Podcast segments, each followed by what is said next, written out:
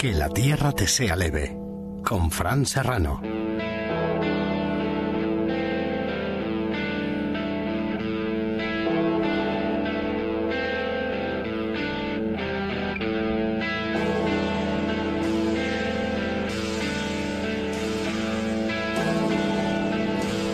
Este verano vamos a hablar de la muerte. De la muerte como cuestión antropológica, como cuestión sociológica, como cuestión absolutamente personal, como una cuestión tremendamente humana.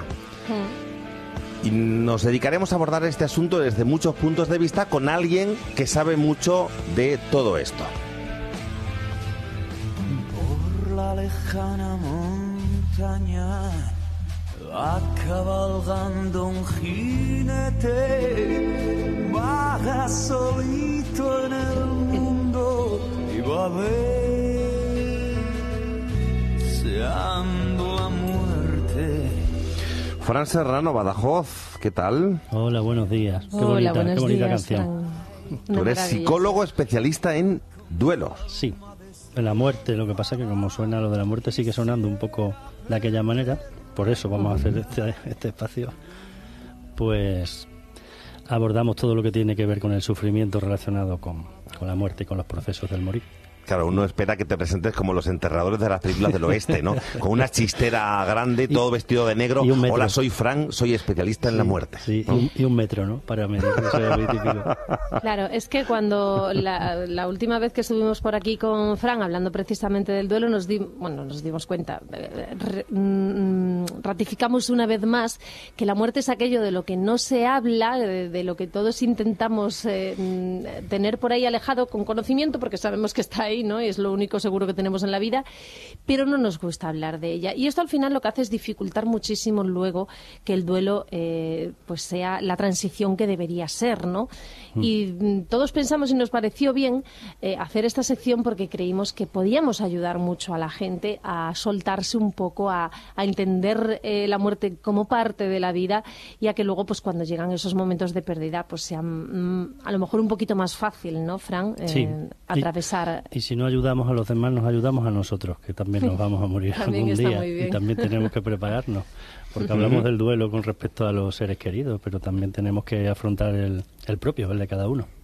Sí, y quiero insistir en que no se trata de una sección triste. No. Se trata de una sección humana, una sección en la que trataremos de hablar, incluso con todo el sentido del humor posible, de un asunto que muchas veces es tan tétrico o tan lúgubre, ¿no? De un, de un asunto al que además le llamamos de tantas maneras a lo largo de la historia, ¿no? Es verdad. Sí, ah, porque la la muerte tiene un montón de, de nombres, de nombres curiosos. Expresiones, ¿no? Le damos la vuelta para no decir la palabra muerte al final. Parece que no, nos cuesta, ¿no? Que yo que siempre digo que esto nos pasa como con el sexo. Al sexo le pasa lo mismo. Para no hablar del sexo o no decir claramente la palabra sexo, eh, utilizamos un montón de, de- de expresiones, ¿no? O con las partes anatómicas relacionadas con el sexo, ¿no? ¿Cuántos nombres se le dan a- al pene, ¿no? Tenemos un montón. Tiene nombres mil. Nombres Sí, mil, como decía los el otro tabúes, paisano. los tabúes es lo que tienen, ¿no? Sí, al final la son- muerte es un poco tema tabú, igual que Sí. lo ha sido siempre la sexualidad. Es un eufemismo al final que utilizamos para decir algo mm, diciéndolo de otra manera. ¿no? De hecho, el propio título de, de este espacio es ya un eufemismo precioso para decir se ha muerto, ¿no? Que la tierra te sea leve. Efectivamente. Y, y es un, eh, a mí me parece una frase muy, muy bonita, aunque por aquí solemos utilizar más la de descanse eh, en paz. En paz. Pero que la tierra te sea leve probablemente es, es la primera frase eh, de la que tenemos conocimiento en una, en una lápida como epitafio, ¿no? Y aparece en, un- en una obra de Eurípides en el siglo V antes de Cristo, es la primera vez que aparece y se mantiene a lo largo de, de la historia. Después es verdad que sobre el siglo V eh, después de Cristo los cristianos empiezan a utilizar eh, el descansa en paz que es el Requiem Paz en, en RIP en, en- en latín, que se mantiene durante un tiempo, pero después desaparece. Es una cosa curiosa porque hasta el siglo XVIII eh, no se vuelve a poner eh, de moda esta frase en las lápidas. Que esto a Sí, veces sirve de hecho, también. Y, y además incluso los más eh, puristas incluso la ponen en latín, ¿no? Si tibi terra Sí, levis. Sí, sí. Aunque fueron, in- in- fueron los griegos eh, los primeros. Luego los romanos también lo utilizaron. La original era, era en griego. Sí, además, si, si eh, miras un poco otras religiones, hay, hay, hay frases eh, muy parecidas. ¿no? Lo- En el judaísmo, por ejemplo, se utiliza también que paz o que la, eh, que la paz sea, con, sea contigo, que la paz sea con él. Suelen ser cosas relacionadas con la paz, como si hubiéramos vivido de una manera muy, muy incómoda y vamos a descansar. Pero lo de la tierra leve tiene un significado profundo y es que, em, que no estés mucho tiempo aquí. Eh, se trata de que vayas a algún sitio.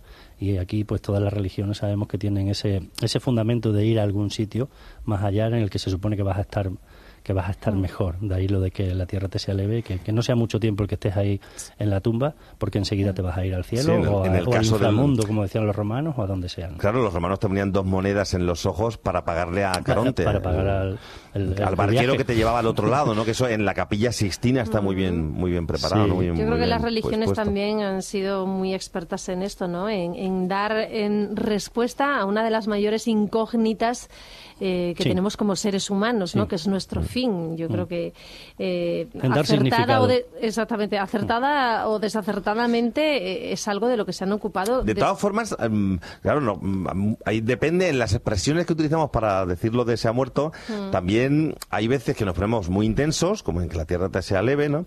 O hay veces que nos ponemos también un poco que le quitamos como eh, Como importancia. como seriedad, ¿no? Sí. O sea, cuando decimos este ha estirado la pata, eh, Sí, sí, o la has pichado. o la has pichado, claro, se ha ido al otro barrio. Sí, de todas maneras diferenciemos entre la condolencia, que sería el descanse en paz o el eh, la tierra te sea leve, y lo que es la expresión misma de la muerte, o sea, los sinónimos de muerte, que serían esto, pues estirar la pata, irse para el otro barrio. De Sí, hecho, hay una también que es muy divertida, que es ha dejado de fumar definitivamente. Uy, hay, mu- hay muchísimas. Y de hecho aparecen más porque la gente tiene una elocuencia para estas cosas increíble, ¿no? No sé, ¿qué más, ¿cuáles más Sí, conocéis? A mí sí. ahora mismo no se me vienen. Sí, además eh, es curioso porque eh, hay- el humor tiene que ver también con la manera en la que afrontamos las cosas y también es necesario, ¿eh? yo lo reivindico. Sí, tenemos que hacer un espacio dedicado al humor negro. Sí, porque si te fijas, incluso en una situación fúnebre, pues, en un funeral o estamos muy tristes porque ha fallecido alguien, eh, siempre hay alguien o siempre hay algún grupillo que acaba diciendo cosas graciosas, incluso contando chistes. Y esto no está del todo mal, parece que es necesario de alguna forma eh, hacer como descansos, ¿no? No vamos a estar todo el rato tristes y llorando. Entonces el, el humor es una manera muy buena de, de entrar en ese espacio más relajado. Sí, y forma. eso en las esquelas y en las lápidas se refleja muchas veces, ¿no? Que hay una leyenda urbana con el tema de Groucho Marx, de si puso o no puso lo de perdone Sí. que no me No, levante. no lo puso, no lo Que yo puso. creo que no lo No lo puso, puso. ¿verdad? Pero ya se generalizó ahí eso y tal. Sí, sí. Pero sí que es verdad que todos vemos lápidas en la donde la gente o se venga de alguien o, Sí. o se explaya un poco más o dice alguna cosa graciosa, ¿no? Sí, pero es verdad que la mayoría, si esto miras por internet, aparecen un montón de lápidas graciosas, pero que no son ciertas, que luego buscas la lápida, miras la foto y dices, esto no lo pone, ¿no? Pero que... Son, pero- son leyendas urbanas. y todas graciosas. Y todas Eh, graciosas. Como la de que Walt Disney no está enterrado, ¿no? Está la lápida y la puedes buscar por internet, ¿no? Ah, Pero Yo al final en- hay un montón de bulos con esto. Pero en lápidas igual curiosas. no, pero lo de las esquelas, esquelas es buenísima. Recuerdo una porque a, a- a un antiguo jefe le gustaba muchísimo coleccionar esquelas y me, me quedó sobre todo una que ponía, al final te llevaste la receta del arroz. O sea, que, que no se la, que no se la quiso dar a nadie. Y esto lo pusieron Sí. los familiares en la esquela. En Descanse en paz, tus hijos no, no te olvidan, ta, ta, ta. Al final te llevaste la receta sí, del arroz. Sí, hay otra de un, du- de un electricista que murió electrificado que ponía eh, buen padre, buen amigo, buen amante, buen todo, pero mal electricista. Sí. Y, Y y luego- eso aparece en la esquela. Es verdad que luego bueno. en el epitafio, en la lápida, pues se Mm. suelen poner cosas más serias. Porque, bueno, una Sí. esquela solo está un día y el epitafio queda para toda Queda la para siempre. Claro, eso es lo que pasa, que en la lápida al final son más fakes, pero que son divertidos, ¿no? Eh, eh, Yo eh, por internet he encontrado un montón. Un amigo y yo apostamos quién aguantaba más debajo del agua, gané, ¿no? Y otro pone, Julia Pancracia, aquí yace mi mujer, fría como siempre. Eh, otro pone... eh, Claro, ¿cómo ¿ves? la Mira, gente, pero cómo la gente puede poner este tipo Bueno, de yo creo que cosas estas son, en- yo creo que son fakes, ¿eh? O Pueden sea, ser fakes, claro. mira, hay una que me ha hecho mucha sobre gracia. todo ese de la mujer. Pero que porque- sería genial, tráeme gominolas, gusanitos ya tengo. Ah, bueno, lo de los gusanitos sí que es muy utilizado, sí. Sí, Sí, Yo, yo por lo que he visto sí es verdad que en esquelas sí suele ser más habitual, pero en los epitafios no. La mayoría son serios o son más poéticos. Hay algunos muy bonitos. De hecho, eh, O- eh, lo- eh, los cementerios eh, Hmm. em, son en general em, a mí me parecen bastante hermosos, más allá de la arquitectura o de las construcciones que puedan tener, precisamente por eso, porque nos cuentan un montón de cosas de, de- de la gente y de la Sí. época en la que murieron y muchas eh, inscripciones son preciosas. Hay un montón de lápidas llenas de, de, Es belleza. verdad que hay otras veces en las que pone pues lo corriente y lo normal, porque también hay que pensar que, como decimos, es un momento de mucho dolor para las familias y al final, cuando estás ahí tomando decisiones, eh, vienen los de No, la esto se tiene que dejar preparado antes. preparado Efectivamente. antes. De todas estamos hablando de las lápidas y de los ritos funerarios y es verdad que eso es algo absolutamente inherente al ser humano, ¿no? O sea, de, De es inmemorial. Hay, hay monumentos funerarios desde el Sí. principio de los tiempos. Sí, de hecho, la- bueno, ahí tenemos los dólmenes,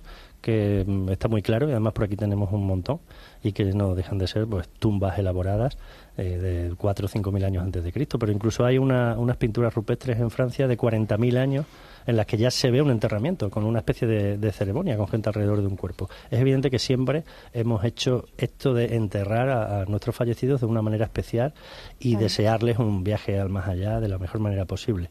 De hecho, el, el primer libro que se tiene conocimiento es el libro de los muertos, 1500 antes de Cristo, en Egipto, que no es más que una recopilación de textos relacionados con la muerte, de cómo enterrar a los muertos, de las cosas que hay que hacer, cómo embalsamarlos, eh, todo lo que está relacionado con la muerte. Ese, eh, curiosamente, es el primer libro que, que tenemos, el libro de los muertos.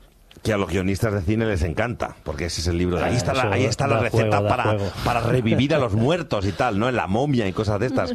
El libro de los muertos trae el, secreto de la vida eterna, ¿no? Sí, sí, bueno, hay mucho, hay mucha ciencia ficción del mundo histórico, pero es verdad, el libro existe y hay un montón de, de recomendaciones. Hay un montón de cosas eh, curiosas que tienen que ver, bueno, también con la cultura en la que nos desenvolvemos. Mira, una cosa curiosa, por ejemplo, los chinos, que aquí estamos muy acostumbrados a nuestros enterramientos, en los chinos, eh, alguna cosa que hacen es eh, poner las inscripciones del marido y de la mujer, porque se suelen enterrar juntos, aunque siga uno de los dos vivos. Eh, la lápida es para los dos.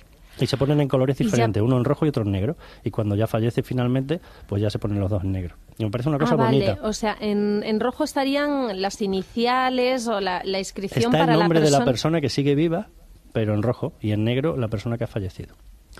Esto Mm. en, en Portugal, que lo tenemos aquí muy cerca, hacen algo parecido. En muchas lápidas aparecen mm, la foto de la persona que ha fallecido y al lado está el cuadradito preparado para la foto de su pareja cuando fallezca. Eh, Fijaos si vais a algún cementerio portugués, es muy típico.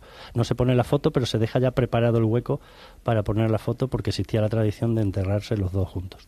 Ujú. Que me parece muy bonito. Aquí también, se, aquí también se hace bastante. ¿eh? Aquí lo de- también, pero, pero no lo se suele menos dejar comprar- tan preparado, ¿no? No, es como no, que no, luego, no, no, luego tan se escribe preparado. después, ¿no? Bueno, y Pero- también está, y también está la parte los salvaje. Los, en- eh, los nichos juntos y demás, o incluso pues unirlos, eh, Sí. es decir, los restos de la Sí. persona que falleció hace tiempo junto a la que acaba de Sí, pero fallecer. digo, la parte salvaje también que, que conocimos a través de la Vuelta al Mundo en 80 días, en India, de si moría el hombre, a la mujer la quemaban junto con Sí. él, ¿no? Sí, bueno. Y La princesa Romy logró escapar y se fue con, con. Willy Fogg, ¿no?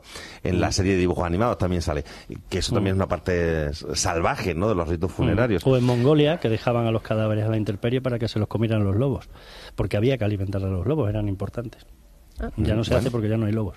Pero se les dejaba para que se, le- se les preparaba y se les dejaba para que se los comieran los lobos. En fin. Nos quedamos muchas cosas en el tintero, Fran, pero bueno, como tenemos todo el verano por delante, pues ya iremos hablando de todo ello, ¿no? Iremos hablando de la muerte, que es lo que tenemos que hacer con naturalidad, porque nos pertenece, es nuestra, así que vamos a dominarla. Hablemos Descansa de la en paz, Fran. Un saludo, hasta la próxima.